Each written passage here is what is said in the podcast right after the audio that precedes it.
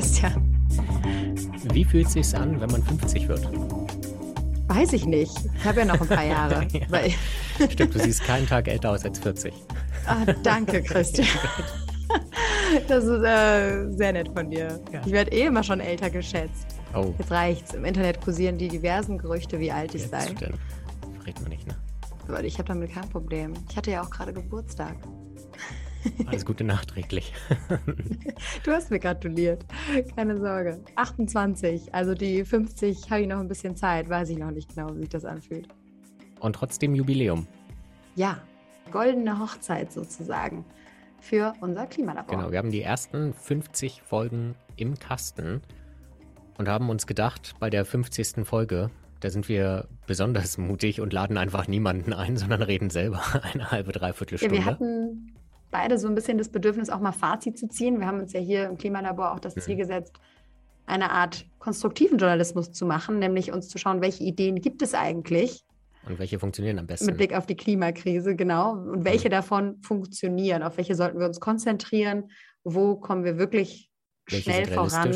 Genau. Und wo, was ist vielleicht Träumerei und Ablenkung? Was ist noch immer noch 20 Jahre entfernt? ja. da gibt es ja so einiges. Ja. Und deswegen haben wir uns in dieser Folge einfach mal so ein paar Ideen rausgepickt, selbst nochmal zu betrachten und zu schauen, okay, wo stehen wir und wo müssen wir unbedingt weitermachen. Und möchten uns an dieser Stelle natürlich auch einmal bedanken bei allen Gästen, die wir schon hier hatten, aus Politik, Wirtschaft, Wissenschaft natürlich, die uns in so vielen Folgen ihre Zeit und natürlich auch ihr Wissen vor allem geliehen haben, mit dem wir hier angeben können. Ja, und danke natürlich an all diejenigen, die immer wieder zuhören und immer wieder einschalten. Das freut uns sehr. Und wir freuen uns auch sehr, wenn Sie uns Ihre Meinung dazu sagen. Schreiben Sie uns jederzeit gerne, geben Sie uns Feedback, Kritik, gerne auch eine Bewertung auf der Plattform, auf der auch immer Sie uns hören. Und schreiben können Sie uns wo? Man erreicht uns per E-Mail, man erreicht uns bei Instagram, dich vor allem, weil ich gar kein Instagram-Konto habe. Mich erreicht man eher bei Twitter. alles hinterlegt in den Teaser-Texten von uns, in den Beschreibungen, in den Meldungen. Und wir hoffen, dass Sie auch die nächsten 50 Folgen weiter dabei sind. Genau. Die 50. Folge Klimalabor. Auf geht's. Los geht's. So Quatsch. Echt? also wie man merkt, sind wir uns immer sehr einig, Christian. Ja. Das ist ja das Gute. Das ist ja das Wichtige an dem Podcast. Wir sind uns grundsätzlich immer sehr uneinig und können die Sachen dann aus zwei unterschiedlichen Perspektiven beleuchten.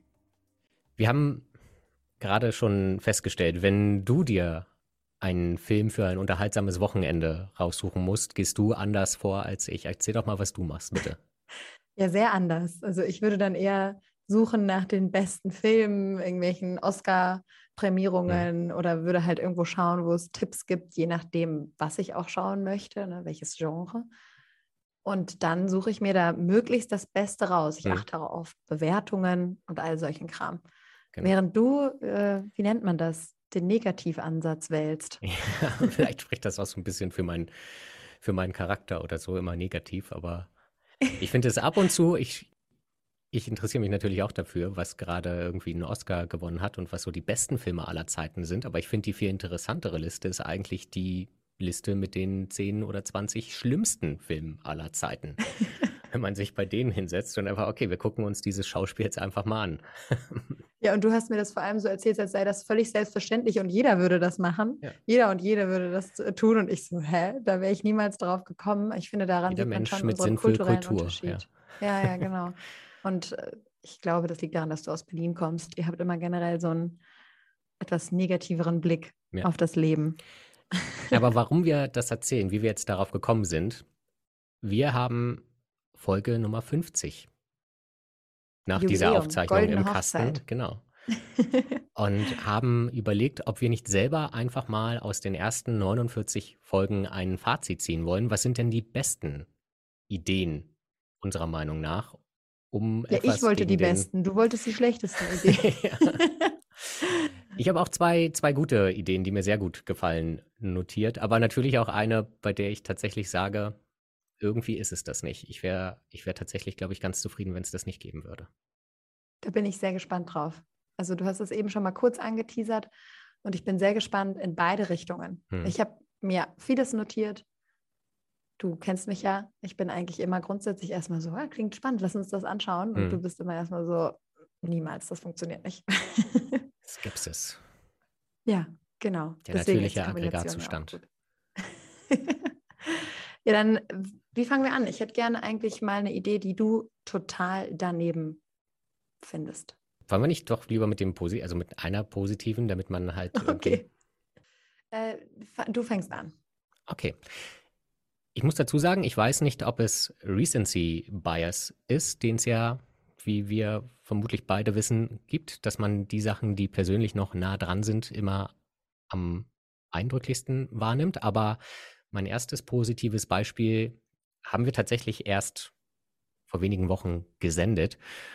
Und zwar bin ich der Meinung, dass wir unbedingt mehr dämmen müssen und passive Technologien verwenden sollten. Darüber haben wir mit Michael Schneider gerade erst gesprochen, Kernkraftexperte mhm. und Energieberater. Ja. Da ging es generell um intelligente Energiedienstleistungen, aber ganz viel eben auch ums Dämmen. Er hatte zum Beispiel gesagt, ständig Heizkosten zu Schüsse zu zahlen, statt Altbauten in Deutschland oder Frankreich zu dämmen, ist Wahnsinn. Wir haben darüber auch gesprochen mit Joachim Kuhn, Physiker und Gründer und Chef von VacuTech. Das ist wahrscheinlich den meisten bekannt als dieses Unternehmen, das diese tollen Kühlboxen oder für den Impfstoff. Genau, für ja. BioNTech gebastelt hatte, die ja bei minus 70 Grad teilweise gelagert werden bzw. ausgeliefert werden mussten, damit wir die dann am Ende uns in die Arme spritzen können. Mhm. Und ich finde halt einfach diese Zahlen so phänomenal, weil, weil sie so groß sind. Ne? Ich glaube, im Kern haben beide gesagt, der Energieverbrauch, wenn man das richtig dämmt, so ein Haus, der sinkt um 50 Prozent. Michael Schneider hat gesagt, bis zu 70 Prozent sind teilweise sogar möglich in Einzelfällen. Ja. Und ich finde, das schlägt halt so viele Fliegen mit einer Klappe. Sagt man das so? Ja, das ja, äh, okay. du, ich, ich ganz richtig. Also ich sicher. hatte es auch so gesagt. Ja. Aber ich finde, das passt sehr gut, weil das tatsächlich auch eines der Dinge ist, die mir so am meisten hängen geblieben sind.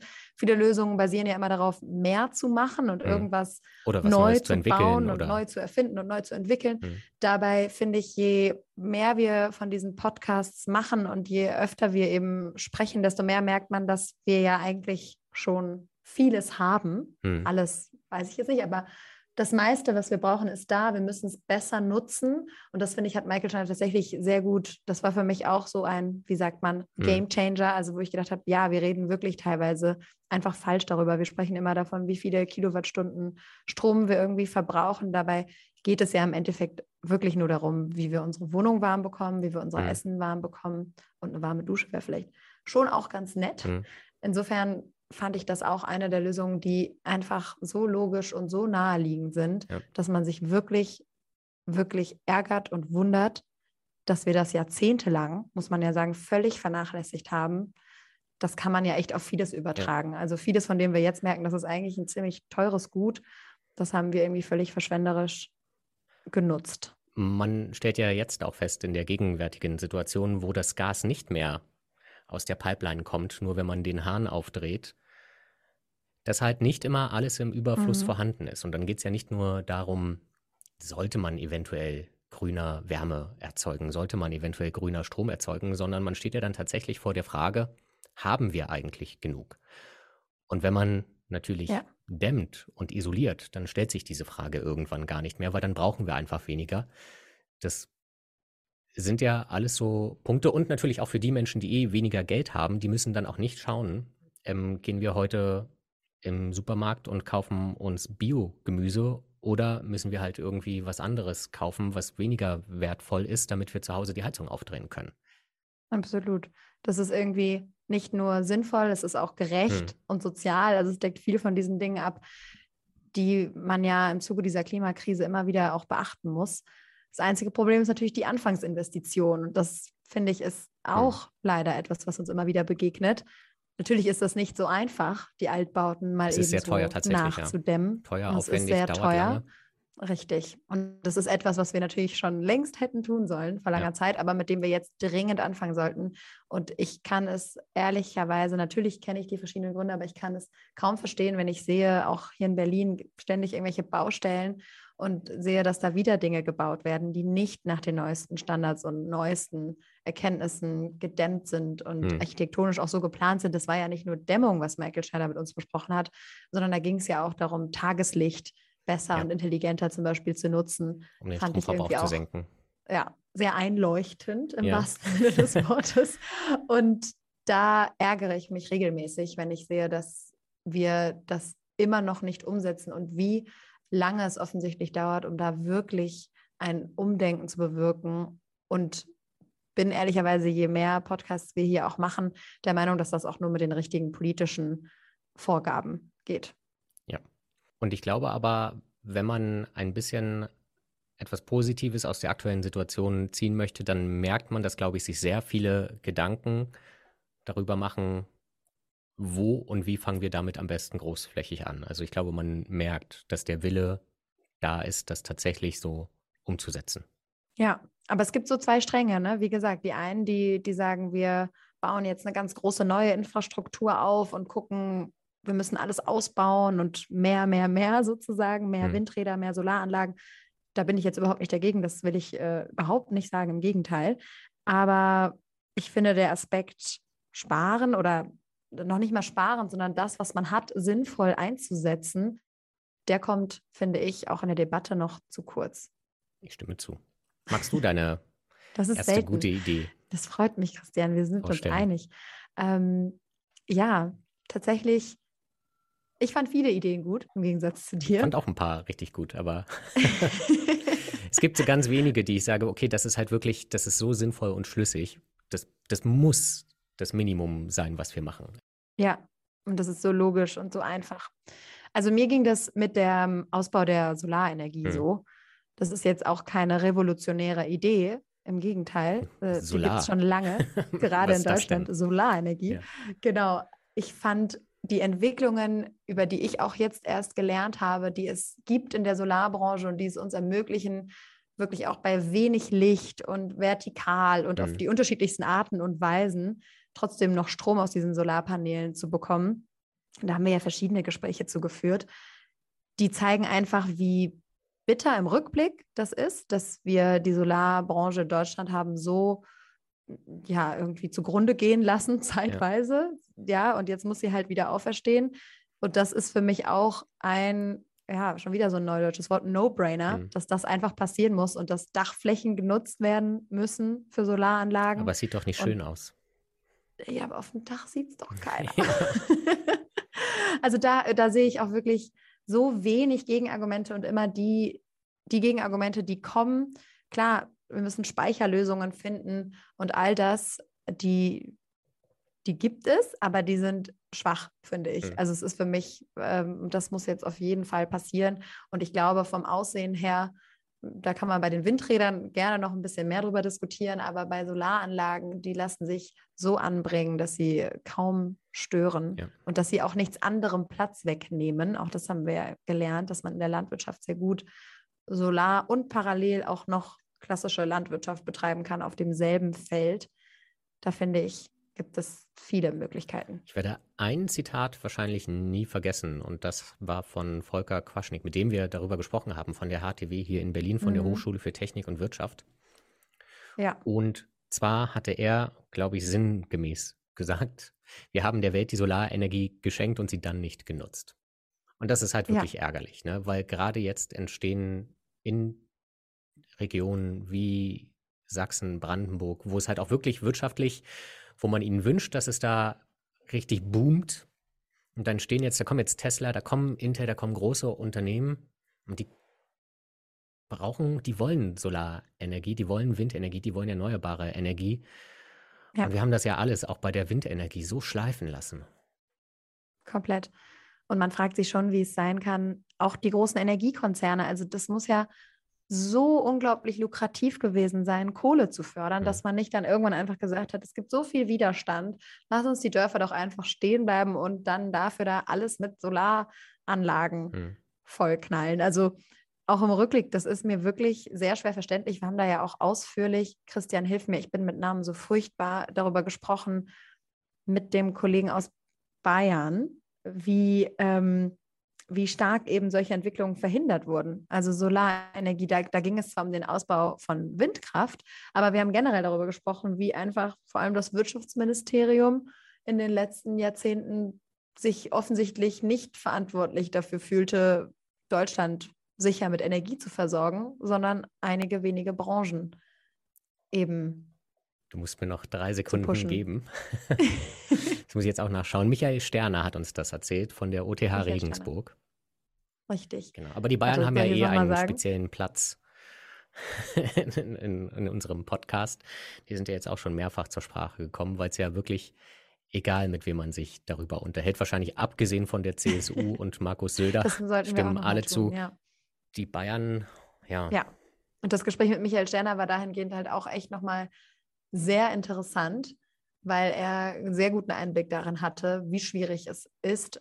Und mhm. wir haben jetzt Bayern immer rausgepickt, weil es dort besonders exemplarisch nach wie vor ist, weil es einfach so ein reiches Industrieland mhm. ja auch ist, die auf extrem viel Energie angewiesen sind und die die Transformation schon längst hätten vollziehen können und die sich so aktiv dagegen gewehrt ja. haben. Aber man kann es natürlich auf ganz Deutschland übertragen und es ist ja nur ein naja, quasi leider das Negativbeispiel, das plakativste Negativbeispiel, was aber ja für alle Regionen in Deutschland dann doch auch gilt.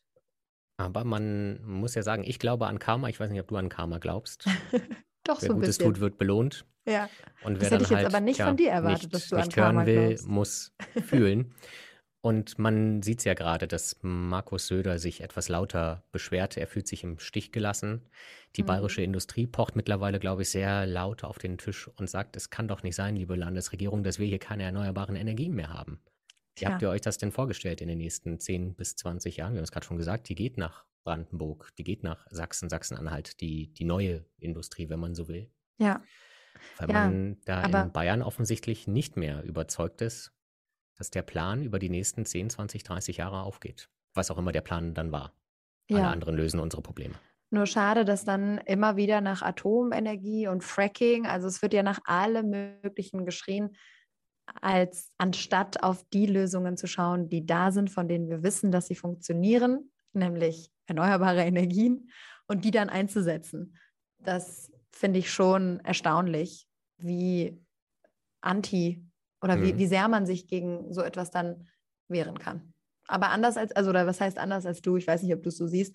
Karma ist zwar das eine, aber ich glaube jetzt nicht an Rache. Ich hoffe, dass die das hinbekommen. Äh, ich wünsche es Bayern sehr, dass sie ein reiches Industrieland bleiben und dass sie die Energiewende schaffen und sich weiter mit ja. Energie versorgen können. Das ist ja klar. Ich hoffe nur, dass sie dabei eben jetzt auch den Weg wählen, der eben einfach der sicherste ist. Man kann es nur immer wieder wiederholen. Die Zahlen sind ernüchternd, aber vielleicht kommt ja die große Änderung jetzt erst. Aber im ersten Halbjahr dieses Jahres wurden drei neue Windkraftanlagen genehmigt und drei neue gebaut. Ein bisschen mehr müssen es dann schon sein, um da nachhaltig etwas zu verändern. Ja, das war auch im Windkraftgespräch. Es wäre jetzt auch natürlich das nächste gewesen, was ich mir rausgepickt hätte an positiven Dingen oder guten Ideen Windkraft ausbauen. Auf jeden Fall, auch wenn es da vielleicht noch ein bisschen mehr zu diskutieren gibt, finde ich, hm. als bei der Solarenergie. Darin sehe ich wenig Negatives. Das ist eine gute Überleitung zu meinem nächsten Pluspunkt. Schieß los, ich bin gespannt. Wir können nicht immer nur über negative Entwicklung reden, wir müssen auch mal über das reden, was wir schon erreicht haben. Interessant, ja. Ja. Und zwar rede ich natürlich von unserer Folge mit Kalina, Kalina Oroschakaw, unsere Kollegin, die bei der Neuen Zürcher Zeitung arbeitet, dort den Newsletter Planet A betreut, indem man halt versuchen möchte, die positiven Aspekte, das Erreichte herausstellen möchte, in den Fokus setzen möchte. Ja.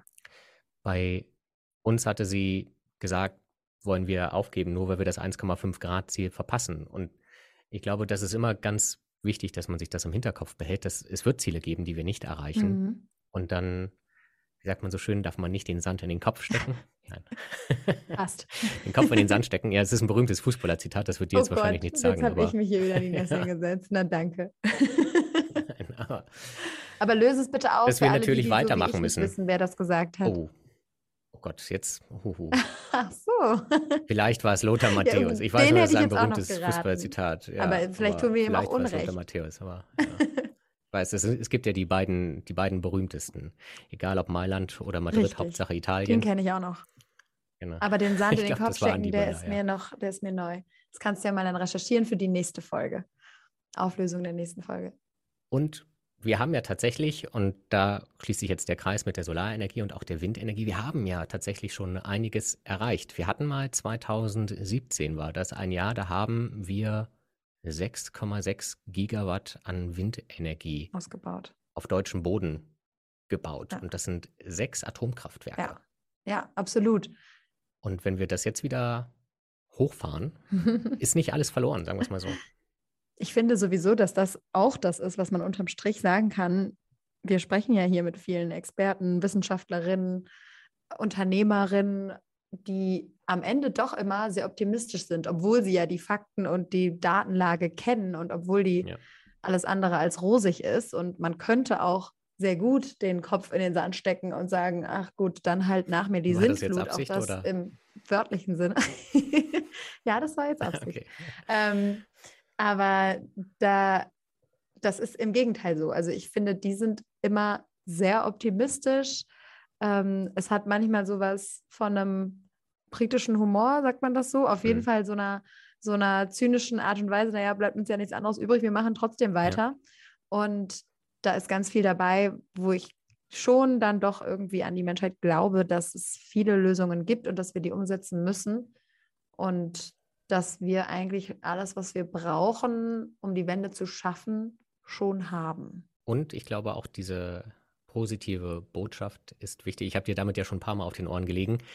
Wenn man immer nur darüber redet, was man alles nicht mehr darf, wo man überall verzichten muss, verliert man, glaube ich, irgendwann tatsächlich auch die Menschen und die Bereitschaft der Menschen mitzumachen. Ja, Sondern man muss ihnen dann tatsächlich irgendwie eine Vision präsentieren, die dann anders ist als das, was wir die letzten 30 oder 40 Jahre erlebt haben. aber besser. Aber besser, genau. Ja. Hoffentlich besser. Absolut. Das finde ich auch. Das war mit Kalina im Gespräch. Es ist auch nochmal deutlich geworden, weil natürlich ist es für uns als Journalisten nicht die Aufgabe, irgendwelche positiven Nachrichten in die Welt zu tragen. Das äh, zähle ich einfach nicht zu meinem Handwerk dazu sozusagen oder zu meiner Verantwortung. Hm. Aber dieses Bild zu zeichnen und zu sagen, naja, mit der Veränderung könnte es besser werden als vorher, ich glaube, das ist schon auch unsere Verantwortung. Ja. Und das finde ich, hat sie auch sehr gut erzählt. Das war spannend. Da haben wir, Genau. glaube ich, für uns auch selbst noch was mitgenommen. Es gibt ja auch schlimmere Botschaften, finde ich, für den Hinterkopf, als davon auszugehen, dass man mithilft, an einer Welt zu bauen, zu werkeln, sage ich mal, in der wir die Natur nicht zerstören. Das stimmt. ja, fällt mir auch einiges ein. Aber ich finde den Stichpunkt, weil du gesagt hast, wir dürfen nicht nur darüber reden, was man alles nicht mehr darf, der passt zu einer Folge, die ich auch nochmal herausheben wollte, weil ich sie einfach, weil ich glaube, dass das eine große Veränderung in den nächsten Jahren bewirken dürfte. Darf ich? Du wirkst, als würdest du gerne Ja, was ich würde nur, sagen. genau, ich wollte gerade sagen, ich hatte dir ja vorher gesagt, ich habe eine Sache, die Ja und Nein bei mir ist. Okay. Ich weiß nicht, ob das in die gleiche Richtung geht, aber wir dürfen nicht nur über das Verzichten reden. Wir müssen natürlich verzichten. Wir müssen Du meinst das generell, ja. Fleisch Ja. essen. Wir müssen Ja. Das stimmt. Das ist gerade bei den Fleischfolgen immer sehr deutlich geworden, aber auch bei den Energiefolgen, dass uns klar wurde, ähm, verzichten, beziehungsweise ich finde auch da kann man eigentlich verändern sagen. Ich finde, das wurde in unserem Podcast mit Sarah Wiener auch relativ deutlich. Es geht nicht darum, gar, ni gar nichts, gar keine tierischen Produkte unbedingt zu essen, sondern es geht darum, wieder eine, eine andere Beziehung zu unserem Essen. Ich sage das auch wirklich Hm. ganz selbstkritisch, weil ich auch so jemand bin, der sich keine Zeit nimmt zu kochen, der nicht gerne kocht und sich auch nicht unbedingt damit beschäftigt. Aber je mehr ich darüber nachdenke, das sind einfach Dinge, die ich zu mir nehme. Und eigentlich wäre es schön, da ein bisschen genauer darauf zu achten, was das eigentlich ist und wo das herkommt. Und das war ja so ihre zentrale Botschaft. Du schmunzelst. Ja, mehr habe ich, also ja, ich stimme zu. Ja.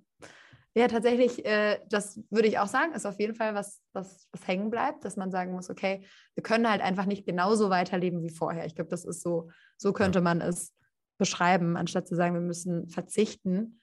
Und dazu gehört halt durchaus auch eine Veränderung des Speiseplans. Aber ich glaube, Mhm. auf diese Folge haben wir auch eine der meisten Reaktionen bekommen, weil es ein unheimlich emotionales Thema ja. ist. Und ich habe mir ein Zitat rausgesucht, das das ziemlich gut umschreibt, was halt das Problem ist. Das stammt von Pierre Ibisch, mit ihm hatten wir ganz am Anfang gesprochen, eigentlich übers Aufforsten.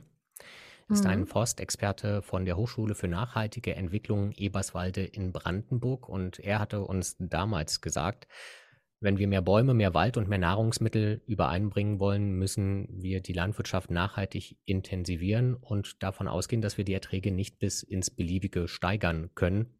Es mhm. wird nicht möglich sein, bis 2050 50 Prozent mehr Nahrungsmittel zu produzieren und allen Menschen einen Lebensstil zu ermöglichen, wie wir ihn ja. jetzt haben. Und ich glaube, ich weiß nicht, ich will auch da nicht zynisch werden, aber wir wissen ja, dass es bei uns sehr viele Menschen gibt, die viel zu viel zu essen haben. Und das ist sogar ein Problem. Also Übergewicht hm. ist einfach ein, ein, großes Problem in westlichen Gesellschaften. Ja. Und nicht nur dort mittlerweile auch. Ja, China, ja, das stimmt. Nicht nur in westlichen Wohlstand bringt Wohlstand bringt absolut. Übergewicht. Und das ist irgendwie ja auch etwas, was unglücklich macht und ungesund. Also auch da geht es ja darum, nicht um Verzicht, sondern mhm. um eine bessere, gesündere Welt. Ich glaube, nirgendwo wird das so deutlich wie bei Ernährung. Aber ja. Um jetzt zu dem zurückzukommen. War das dann dein zweites positives Beispiel? Nee, oder? nee, mein. Nein, okay. Also mein Beispiel, ich weiß auch nicht, ob ich das jetzt in positiv und negativ kategorisieren würde. Ich glaube einfach, dass es eine große Veränderung bringen wird und dass uns das beschleunigend voranbringen wird.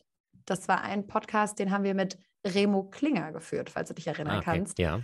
Der Anwalt, der die ja, bisher größte Klimaklage gegen die Bundesregierung geführt hat. Und der uns einfach, finde ich, sehr deutlich nochmal erklärt hat, wir haben eine Verfassung, in der wir uns darauf geeinigt haben, auch zukünftigen Generationen ähm, ein gutes Leben in Deutschland zu ermöglichen. Hm. Und an die halten wir uns halt im Moment nicht. Ich glaube, er hat es so, oder wir haben es dann auch getitelt, also es ist quasi an der Tagesordnung, dass der Staat die eigenen Gesetze bricht. Und hm. da schauen jetzt halt immer mehr Richter, Gerichte, Anwälte, Anwältinnen natürlich drauf. Und ich glaube, wir sehen es ja, es werden immer mehr Klagen, nicht nur in Deutschland, auf EU-Ebene, auf internationaler Ebene, in den USA, gegen Unternehmen, gegen Staaten, also in alle möglichen Richtungen. Da kann man natürlich sagen, das hat äh, in der ersten Reflex, weil du das vorhin so gesagt hast, wir dürfen nicht immer nur von Verzichten und Verbieten sprechen, mhm. aber es hat natürlich schon auch einen wichtigen Effekt und ich glaube, einiges kann das schon verändern. Ich glaube, gerade bei Unternehmen, die dann merken, oh, wenn wir jetzt ständig verklagt werden und einfach extrem genervt werden, vielleicht machen wir es dann einfach anders. Das ist so ein Hoffnungsschimmer oder was heißt Hoffnungsschimmer? Aber das ist etwas, worin ich, woran ich glaube, dass das wirklich was verändern kann, wenn da einiges auf uns zukommt. Es ist ja auch das Schöne zu wissen, dass man in einem Rechtsstaat lebt tatsächlich. Das ist ja auch nicht mehr alltäglich. Allerdings, genau. Also und darauf sich dann auch das zu nutzen, in diesem Sinne finde ich einfach einen Ansatz. Und ja. erstaunlich ist ja dann doch immer, dass gefühlt vorher ganz häufig gesagt wird, das geht nicht, das ist nicht umsetzbar, das ist zu kompliziert, das kostet zu viele Arbeitsplätze ja. oder XXY, was auch immer. Und dann fällt dieses Urteil ja. und dann muss es gemacht werden und auf einmal geht's. Richtig.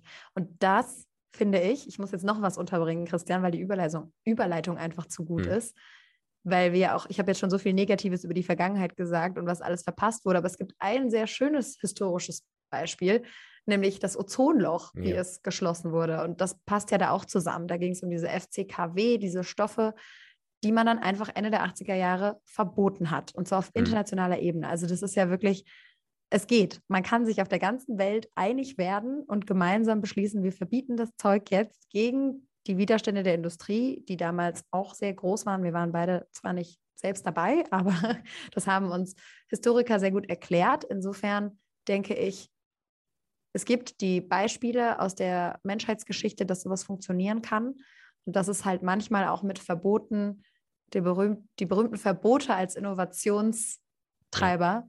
dass das durchaus funktionieren kann. Ja, schönes Beispiel. Das ist tatsächlich erstaunlich, wie schnell es damals ging. Ja. Das alle Jahre, ne? gemeinsam ne? mehr oder weniger an einem Strang gezogen haben.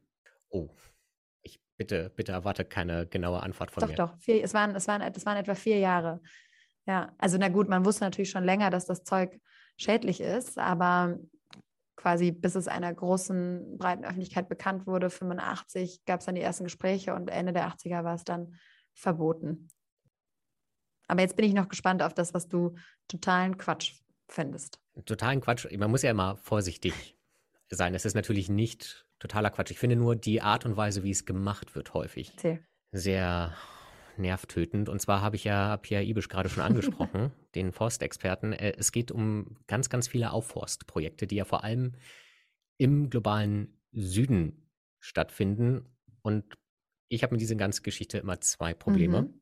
Das eine, wie gesagt, dass man das halt gerne dort macht, wo man selber nicht lebt. Mhm.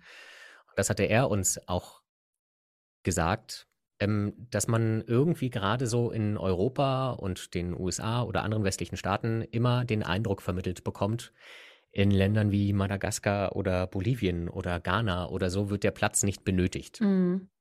Da können wir uns mehr oder weniger schön die Projekte gönnen. Ja. Genau. Ohne irgendeine Ahnung davon zu haben oder auch uns nur im Ansatz dafür zu interessieren oder halt vielleicht in der Vergangenheit war das eher dann so der Ablauf, Mhm. Ob das eigentlich funktioniert, weil es gibt ja diese Geschichten, dass man dann halt Bauern in Madagaskar das Land für viel Geld abgekauft hat. Die haben sich gefreut über das Geld Ja, und hatten dann aber kein Land, Land mehr, auf dem sie genau, auf dem sie Nahrungsmittel anbauen konnten und dann sind da Bäume gewachsen und auf Madagaskar hatte man eine Hungersnot. ja. Ne? Und das ist halt, das kann es nicht sein. Und genauso gibt es ja ganz viele Beispiele auch davon, dass irgendwo Bäume gepflanzt wurden, wo kein Mensch wusste, ob die überhaupt wachsen. Und dann geht man drei Jahre später wieder hin, kontrolliert das und hoppala, Mhm. hier ist ja gar kein Wald. Ja, ja, also ich muss da, glaube ich, doch nochmal eine Lanze brechen. Das sehe ich, glaube ich, ein bisschen anders als du für Baumpflanzen, Bäume pflanzen im Allgemeinen. Ich weiß, dass du das nicht so meinst. Es gibt auch sehr viele Positivbeispiele. Das ist, glaube ich, so das Erste, wo das gut funktioniert und wo das zu einer Art Entwicklungsarbeit, das machen wir ja in vielerlei Hinsicht, werden kann, dass man sagt, okay, lass uns doch einen Weg finden, da Bäume, an denen am besten noch irgendwas wächst, also womit man eine Art Landwirtschaft betreiben kann, wovon die Leute etwas haben und die trotzdem parallel der Landschaft gut tun und so weiter. Ich glaube aber, du hast total recht, in der Kommunikation darf das auf keinen Fall so rüberkommen, als könnten wir uns damit irgendwie irgendwie ein grünes Gewissen aufbauen, indem wir da Bäume pflanzen und dann auch noch so tun, als wäre das Wald. Das ist es ja in den meisten Hm. Fällen nicht, sondern das sind dann Planta Plantagen, die man anlegt für etwas Bestimmtes. Also bei all dem gebe ich dir total recht. Da wird ganz viel Schindluder leider mit betrieben. Es gibt aber auch Fälle, wo das, glaube ich, durchaus sinnvoll ist. Und insgesamt, das hat ja auch, haben wir auch mit Pierre Ibisch gelernt, ist es natürlich nicht falsch, aufzuforsten oder Bäume zu pflanzen, da wo Genau. es eben angemessen ist. Aber das meine ich ja, auch nicht. Genau. Es sollte, es sollte ja sogar eine Selbstverständlichkeit sein, dass wir womöglich überall Bäume pflanzen, was auch immer. Und du hast mir aber gerade den Ball schon wunderbar vorgelegt, ein grünes Gewissen kaufen. Und jetzt kommt der zweite Aspekt. A, passiert sehr häufig dort, wo wir nicht leben. Und B, ist es halt einfach für viele Unternehmen und Menschen einfach eine Möglichkeit, sich ein grünes Gewissen zu kaufen. Mhm. Ich habe nochmal nachgeschaut, ein Beispiel, dass wir haben eine Mail bekommen vor, das liegt schon einige Wochen zurück, Mhm. ob man nicht auch mal ähm, hier gemeinsam im Klimalabor miteinander reden könnte. Und dort kann man schon ab 7 Euro im Monat einen aktiven Beitrag fürs Klima leisten. Natürlich auf Forstprojekte. Ne? Mhm. Und da stehen dann so Sachen wie mit uns gleicht ihr den CO2-Fußabdruck eurer Mitarbeitenden aus und pflanzt Bäume in Deutschland immerhin. Mhm. Fortschritt. Ja, Zusätzlich finanziert ihr globale Projekte in Klimaschutzprojekte. Deutschland. Ja. Und dort werden aber auch, zum Beispiel auch Geschäftsreisen mit dem Flugzeug ausgeglichen. Ich bin jetzt kein Experte, aber ich weiß nicht, wie man mit 7 Euro im Monat eine berufliche Geschäftsreise mit dem Flugzeug ausgleichen kann. Aber ich bin mir relativ sicher, dass das Geld nicht mal im Ansatz reicht. Ja. Und bekommt dafür aber im Gegenzug auch noch ein Klimazertifikat und Marketingmaterial für das Unternehmen. Mhm. Und das ist so eine, und deswegen hatte ich vorhin gesagt, das ist, bitte hört auf damit, das ist so ein, eine komplette Unart. Ja. Das, das, das, sind, das ist so diese Grünlabelei, wo ich denke, das kann es nicht sein. Egal, ob es ESG ist, ob es irgendwelche Bio-Label Ja. sind oder so. Darüber haben wir ja auch mit Jörg Sommer mal intensiv gesprochen. So, der hat gesagt, klimaneutrale Unternehmen gibt es nicht. Das muss man sich immer wieder vorhalten. Klimaneutralität ist ja was, was wir uns ausgedacht haben als Konzept, in dem wir irgendwas gegeneinander rechnen. Aber Mhm. da, wo etwas produziert wird, entstehen eben auch Auswirkungen auf die Umwelt und auf das Klima. Damit müssen wir Mhm. leben. Also ich sehe es, stimme dir tatsächlich da natürlich zu. Ich weiß gerade nicht, von wem du sprichst, deswegen kann ich jetzt konkret zu diesem 7-Euro-Angebot nicht sagen. Generell glaube ich aber schon, dass Kompensation einfach aufgrund der wenigen Zeit, die wir haben und dass wir halt das Geld irgendwie in wichtige Energiewendeprojekte lenken müssen. Also es muss ja. halt einen Weg geben. Aber ähm, ich sollte dafür kein Abo abschließen müssen. Ja, also der, genau. Oder Aufforstprojekte sollten nicht von Abos abhängen, sondern von der ja. Überzeugung, dass es das Richtige ist. Genau. Aber dass man Geld in diese Projekte irgendwie reinlenken muss und dass man dafür ruhig unseren, unser Marktsystem irgendwie ausnutzen kann, da, da bin ich so ganz pragmatisch und sage, solange das Geld da landet, wo es wirklich gebraucht wird und sinnvoll eingesetzt hm. wird, soll damit von mir aus auch jemand Marketing machen. Ähm, ich weiß, das kann man auch anders sehen, aber am Ende ist es denke ich, wichtig, dass wir halt möglichst viel Geld in diese Projekte reinbekommen. Also es ist natürlich, da hast du ja jetzt echt ein großes Fass aufgemacht. Ähm, bei Aufforstung ist es besonders schwierig, aber es gibt ja auch Möglichkeiten, eine Solaranlage woanders zu finanzieren mhm. und damit die Energiewende zu fördern.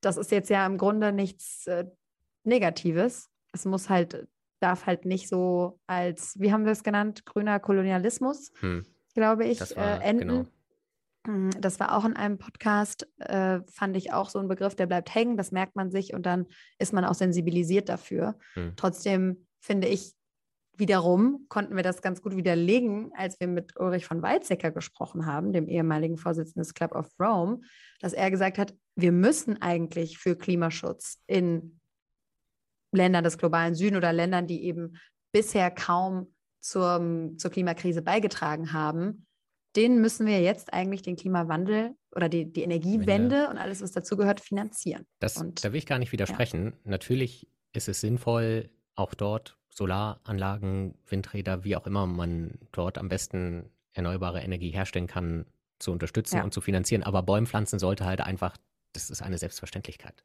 So, das ist, das ist so, ja. das ist so wie mit Geld Wasser verdienen. Wasser abfüllen und das dann teuer verkaufen und mit dem Flugzeug du um die Welt gesagt, fliegen. Mit Geld Wasser verdienen. Mit Wasser Geld verdienen, ja, wir sind mal wieder beim Sand im Kopf. Fußballspruch, oder? Nein. ja.